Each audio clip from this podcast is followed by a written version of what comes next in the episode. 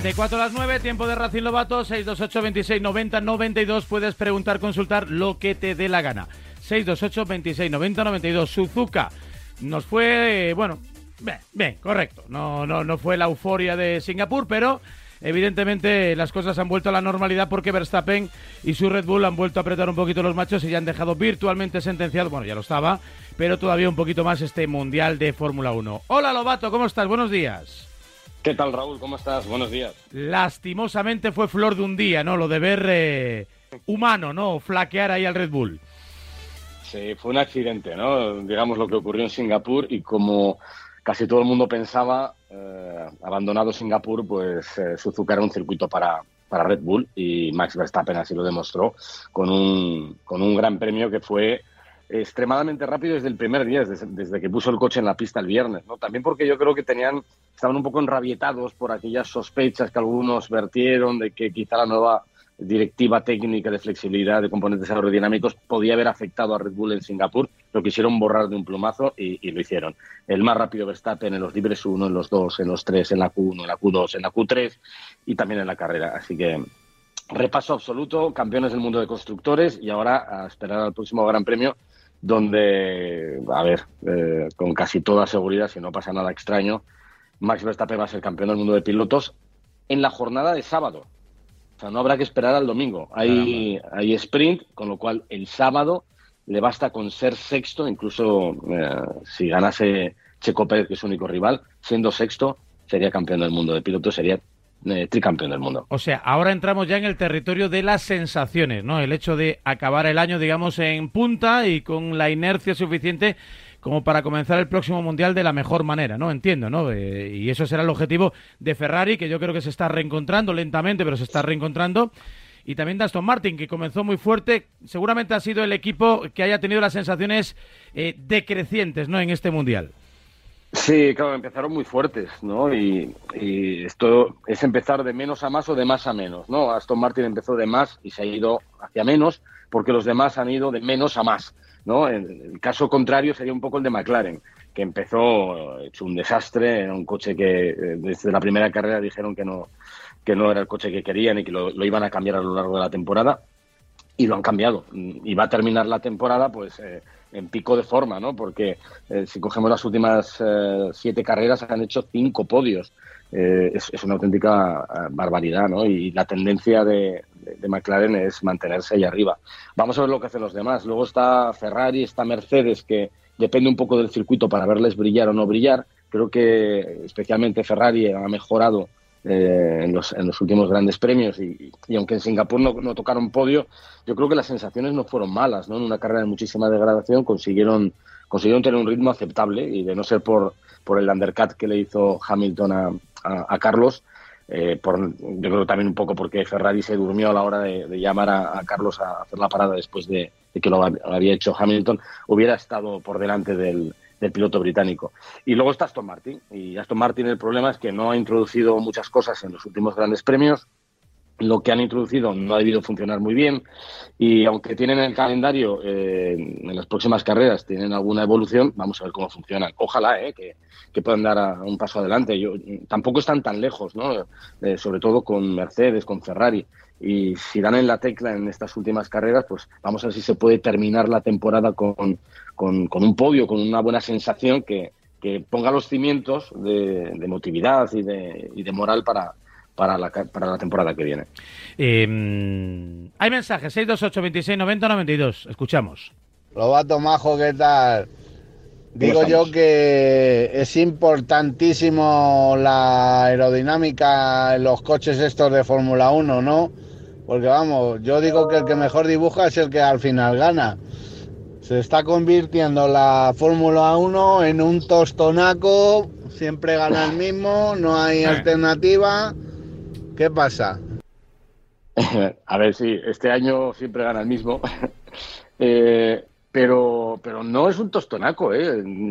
Permíteme que te, que te lleve un poco a la contraria ahí. Es, es un tostonaco el hecho de que siempre gane el mismo, pero eh, nosotros desde hace tiempo estamos haciendo un juego que es poner cinta americana en, la clasificación donde aparece Verstappen y ver todo lo que hay detrás. Y todo lo que hay detrás hay una batalla increíble. En el último Gran Premio, aparte de las luchas entre distintos eh, equipos, hubo luchas intestinas dentro de algunos equipos. La batalla de Russell con Hamilton o la que hay montada en Alpine con Ocon y, Gasly, que Gasly terminó cediéndole la posición a Ocon porque le obligó el equipo a hacerlo y acabó pegando puñetazos al volante enfadadísimo, que esto no ha hecho nada más que comenzar porque en las próximas carreras va a arder Troya ahí, ¿no? Y se la devolverán, ¿no? Para, se la devolverán para apaciguar a lo mejor, ¿no? No sé yo, es que el problema, bueno, lo de Alpine es muy complicado porque no es el mejor equipo gestionando crisis y además el problema que tienen es que tienen dos pilotos franceses dentro que en su momento, en su día, fueron amigos, las familias eran amigas y ahora mismo están súper enfrentados y prácticamente no se hablan. Entonces, claro, eh, eso en pista también se, se nota y, hay mucha, mucha, mucha tensión. Y, yo creo que, bueno, que en fin, en general las carreras son muy divertidas eh, si te olvidas de, de, Verstappen, porque entre Mercedes, Ferrari, Aston Martin en ocasiones, McLaren, hay mucha variedad. Lo que pasa es que sí, siempre gana el mismo. Más mensajes, 628 26 90 92. Buenos días, Radio Marca. Buenos días, Antonio. Eh, Buenos días. La verdad es que me gusta mucho escucharte en radio, más que en cualquier otro sitio. No sé por qué coloca la voz diferente. Te lo dejo ahí. Eh, hay una cosa que me llamó poderosamente la atención en tu disculpas eh, online eh, y es el mensajito de como esa pedrada o esa piedrita o como lo quieras llamar a esa gente que dices tú que te quieren crucificar o que quieren es que vivimos así. O sea y cuando estás arriba tú lo sabes más que nadie. Sí eh, sí lo que pasa es que a ver de, todas formas siguiendo con esta historia que últimamente ha sido muy polémica he de decir que, que el primero que se equivocó fui yo eh, cometí un error eh, un error no intencionado, no, no quise hacerle ningún tipo de broma ni, ni daño a, a, a, Michael Schumacher en mi comentario. De hecho, eh, a ver, lo que le explico en mi vídeo es que estuve torpe, porque lo, quise decir un, una cosa muy, que era todo lo contrario, pero eh, no sé, el cansancio no es excusa, ¿eh? pero dije, me salió una cosa que, sonó muy mal y que, y que no era mi intención. Pero sí es verdad que me, me, me, sorprende eh, la repercusión que ha tenido esto. ¿no? Yo sé de las potencias de las redes sociales que hoy en día dices algo y como metas la pata, como, como la metí yo, pues eh, te, la pidan. Lo que pasa es que una cosa es que este ventilador que son las redes sociales, que expanden todo lo, que has hecho mal y eh, está, está bien, lo tienes que aceptar, pero lo que me preocupa es que hay algunas personas, algunas en concreto, que tienen más que ver con mi profesión, que están esperando que cometas un error como estos, que afortunadamente no cometo muchos, para eh, iniciar esta epidemia ¿no? de, palos. ¿no? Entonces esa, eh, esas ganas de, estar esperando el momento para darte un palo, a mí personalmente me, me, da un poco de pena y es, lo que más me dolió de, de, todo lo que pasó en las últimas horas. Pero bueno, eh, tengo que aceptarlo y lo único hay que aprender de estas cosas. Estaba dudando, Antonio, sobre si preguntarte o no, porque entiendo que es una cuestión de índole personal, aunque tu personaje, ¿no? O tu popularidad y tu cercanía con los aficionados, pues lógicamente, pues también invitan, ¿no? Un poco, no, no, no, no vivo en Marte, ¿no? Como para no saber lo ocurrido. Y por un lado digo, no es mi charco, pero eh, me solidarizo y, vamos, me identifico al mil por cien contigo porque habitualmente piso muchos charcos. Eh, pues no sé, el, el, domingo te calientas, el árbitro fue penalti, fue no sé qué, no sé, dices cosas y a veces no mides y hablas de los árbitros y a veces te olvidas de las personas, ¿no? De, de, las personas que hay dentro o detrás, ¿no? De ese personaje de los árbitros y demás. Y, y no creas que me siento del todo orgulloso, aunque pueda mantener que eh, fue penalti o dejó de serlo, ¿no? Mm, creo también, creo también eh, lo hemos estado antes reflexionando aquí un poco a micrófono cerrado y mira, un, está aquí en el estudio Gonzalo Miró, que tiene ahora que eh, va a estar con nosotros para una cosita de, de, de, campo frío, que a veces la sociedad nos obliga demasiado a pedir perdón. Parece como que es una obligación de todos tener que pedir perdón por todo y por casi todos. Y a mí me parece que para que el perdón sea efectivo, primero, el que lo pida, eh, tiene que ser eh, obviamente sincero, humilde, honesto y, tener esa cuota de arrepentimiento necesaria para pedir perdón. Pero también es necesaria la parte del que recibe ese perdón, ¿no? El, que lo exige. En la medida en que lo, lo, acepte también de forma sincera y, no sé, y humana, ¿no? Podríamos decirlo de alguna manera, porque estoy 100% de acuerdo con lo que acabas de decir. Eh, parece que quieren verte humillado. Como has hecho un comentario desafortunado que tienes que arrastrarte ahí y decir, ay, qué mal estado. Y... no sé. Te voy a decir una cosa. Eh, eh, a ver, yo lo que quiero que quede muy claro es que yo, he pedido perdón de forma natural porque eh, viendo lo que dije, yo, en el momento que pronuncié esa frase, que insisto, no era una opinión, no era una broma, fue una torpeza. yo quería decir otra cosa eh, yo nombré a Michael Schumacher en un momento de, broma y estaban vacilándome de si yo tenía más títulos mundiales que, Adrian Newey. Entonces yo dije, sí, sí, que tiemble Adrian Newey, que tiemble Michael Schumacher. Y en ese momento cuando nombré a Michael Schumacher yo dije, Dios, ¿por qué nombro a Michael, pobre, con todo lo que tienen? Eh, y quise decir una frase para, como diciendo, joder, eh, no, no, no, quiero nombrar a Michael, que con, lo que tiene la familia no quiero meterme en este tipo de bromas. Pero lo, que dije estuvo mal, o sea, me expresé mal porque no sé si el cansancio, el trasnoche, no, no se excusa. Eh, entonces, yo lo único que quería era eh, pedir perdón porque sé que algunas personas le ha podido sentar mal, aunque mi intención no era en ningún momento menospreciar a Michael, que, que, le admiro.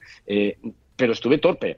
No es, no es como cuando das una opinión. Si das una opinión y, y, una opinión que, pueda molestar a la gente, oye, es mi opinión y soy libre de opinar como quiera mientras no falte a los demás. Pero esto no es una opinión, esto fue simplemente un, lapsus, una, una, torpeza mía y, por eso quiero pedir perdón y quise aclararlo, que probablemente a mucha gente no le sirva. Eh, también es verdad que he recibido tanto cariño en las últimas horas de tanta gente que, que me ha escrito, mm, bueno, el vídeo en, en Twitter he batido todos mis récords. Sí, más, de un millón ¿no? de visualizaciones, ¿no? 6 millones, 6 millones ya, mil visualizaciones. Eh, pues, no, lo ha actualizado las últimas horas. Pero...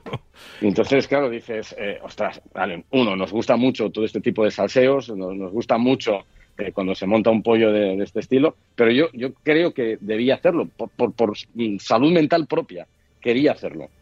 Lo que pasa es que sí, es verdad, y te lo he dicho a ti muchas veces. no me afectan las redes sociales, no me afectan las críticas que me hacen sobre mis opiniones sobre mis opiniones. Yo puedo decir una cosa y la gente puede estar de acuerdo o no. Sobre eso no me afecta que me, que me den palos, me da igual, me da exactamente igual, tengo una coraza bastante fuerte. Pero en este caso en concreto, eh, sí reconozco que me ha hecho daño eh, lo, que ha pasado, porque yo no quise en ningún momento menospreciar a, Michael Schumacher y mucha gente lo ha entendido como que era un menosprecio. Y, eso sí, eh, te digo la verdad, eso me ha jodido bastante. Y tanto, eh, Gonzalo Miró, a ti que te ha tocado también sufrir todo tipo de campañas de toda índole, eh, por ser quien eres, por haber sido novio de quien ha sido novio, por tus gustos del Atleti, del Madrid, tus opiniones y demás. Vivimos una sociedad ahora mismo demasiado canalla, demasiado tirana, ¿no? Que, que obliga además a eso, ¿no? A pedir perdón por todo, o sea, absolutamente por todo. Yo no sé si la sociedad ha cambiado tanto, lo que sí es seguro es que ahora, lo, ahora cualquier crítica te llega de una manera muy fácil. Antes, a lo mejor, antes, a lo mejor es que la, crítica era la misma, lo que pasa es que se quedaba en la barra, de, en la barra de un bar. Correcto, había cabina de teléfono. Em, eh, yo estoy con Lobato en que principalmente mm, cuando uno tiene que pedir disculpas es porque realmente lo siente o porque piensa que se ha equivocado o lo ha hecho mal. Yo estoy bastante en contra de pedir disculpas por el hecho de que la gente se ofenda. Cuando tú en el fondo mm. piensas lo mismo que has dicho antes.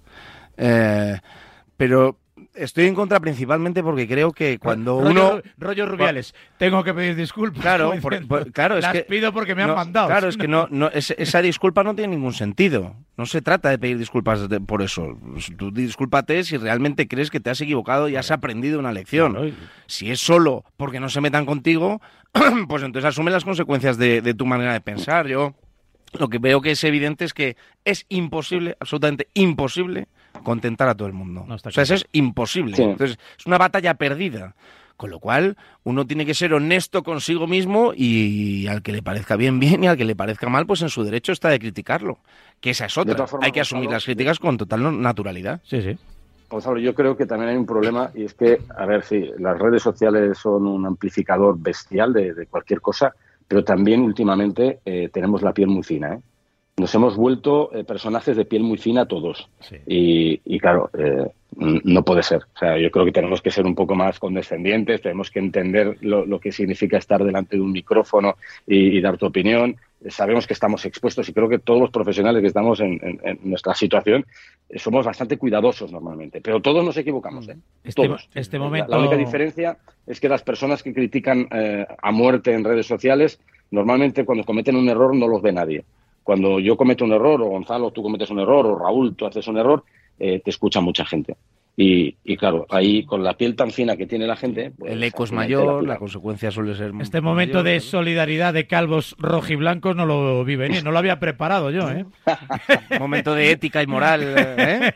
¿Eh? Valores. Claro, valores. valores. ¿eh? Valores, ¿eh? no solo los No, pero es verdad que al final la gente que se expone en, en los medios de comunicación en general lo que tiene que si realmente quieres sobrevivir a ello, necesitas tener la espalda muy ancha. Es que si no es un sin vivir, o sea, si estás pendiente de lo que dicen y encima te afecta lo que dicen negativamente, pues yo creo que estás perdido. Yo un día leí un tuit que decía, Raúl Varela es al periodismo lo que José Bretón a la paternidad. Un día me escribió una persona exactamente eso.